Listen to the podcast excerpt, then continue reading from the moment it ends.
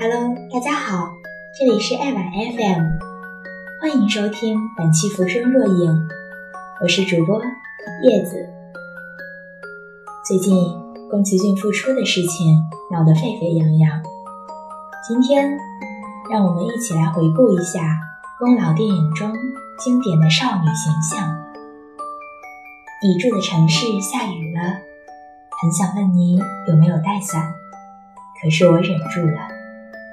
因为我怕你说没带，而我又无能为力。就像我爱你，却给不了你想要的陪伴。一进入夏季，长沙便开始了不定期的雨水。撑着伞走在大雨冲刷下的香樟树时，不期然想起了宫崎骏的这句话，然后便开始了无尽的联想。宫崎骏的电影。仿佛属于夏天，或许是电影中明媚的绿色和夜间的暖光，给了我这样的错觉。而穿梭在明媚绿色和奇异暖光中，各种各样的电影中的女性角色，就这样在南方的大雨里翩然进入脑海。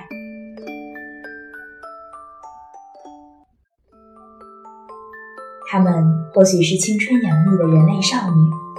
或许是单纯懵懂的人鱼妖怪，又或许是坚韧强大的幽灵公主，长发及腰，或是短发飘飘，挥舞魔杖，或是手执长刀，或许心怀炽烈的爱情，或许深陷生活的迷惘，或许肩负不可承受之重任。战争、疾病、童话、梦想、生活、爱情、回忆。他们是故事里极其投入的表演者，而我们则仿佛是他们在现实世界里的一一映射。笑吧，就像不曾受到伤害一样。幽灵公主珊常戴面具，手拿长矛，这或许是宫崎骏作品中战斗力最高的女主角。飒飒的白狼。与脸上绘着图腾的幽灵公主一出场，就带给我们不同以往的震撼。善良与残酷在这个少女的身上，矛盾又和谐地表现了出来。北气森林，满心仇恨。然而，就像影片中说的那样，笑吧，就像不曾受到伤害一样。如果。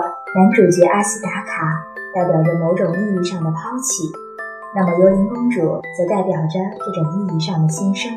谁都无法摆脱命运，然而我们可以选择是等待命运，还是争取自救。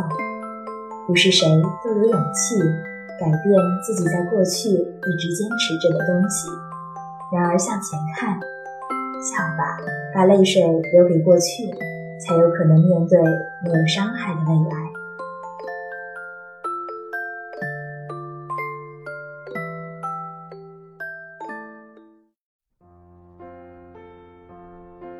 人生就是一列开往坟墓的列车，路途上会有很多站，很难有人可以自始至终陪着走完。当陪你的人要下车时，即使不舍，也该心存感激。然后挥手道别。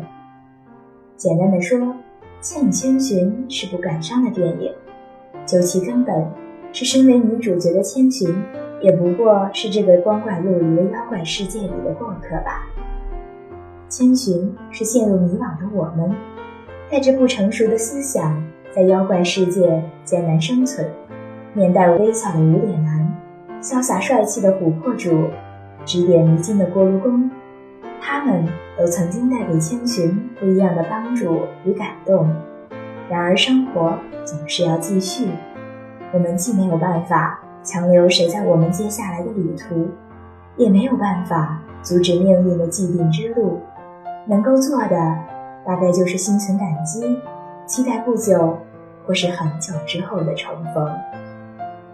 没有人可以左右你的人生，只是很多时候，我们需要多一些勇气，去坚定自己的选择。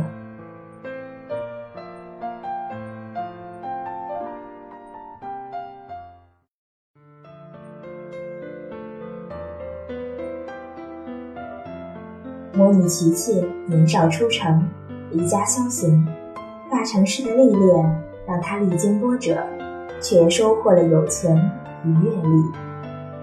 很喜欢宫崎骏在影片里安排的一句台词：“使人成熟的不是岁月，而是经历。”百味尝遍，自然看透，看透世态，看淡世事，浮生若影，万千世界。我们需要的不过是踏出选择的一步，然后坚定地向自己选择的方向前行。少女琪琪年少轻狂，不知世事，在许多人眼里是青春期的鲁莽。然而，从年少时就开始的不断尝试。或许踏遍所有失败的路途，便只剩下那个正确的方向。有些事情，不管我们愿不愿意，都得去做。人生既然已经如此无奈，那些自己可以决定的事情，何不按照自己的心意去完成？活得坦诚一点，至少对得起自己。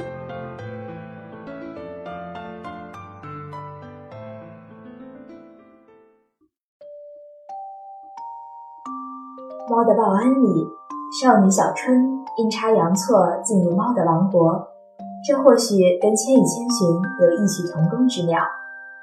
奇怪的际遇，暗藏的诱惑，暗藏下的危机，这一切或许不是少女可以想象或是想要得到的机遇，但是人生就是如此无奈。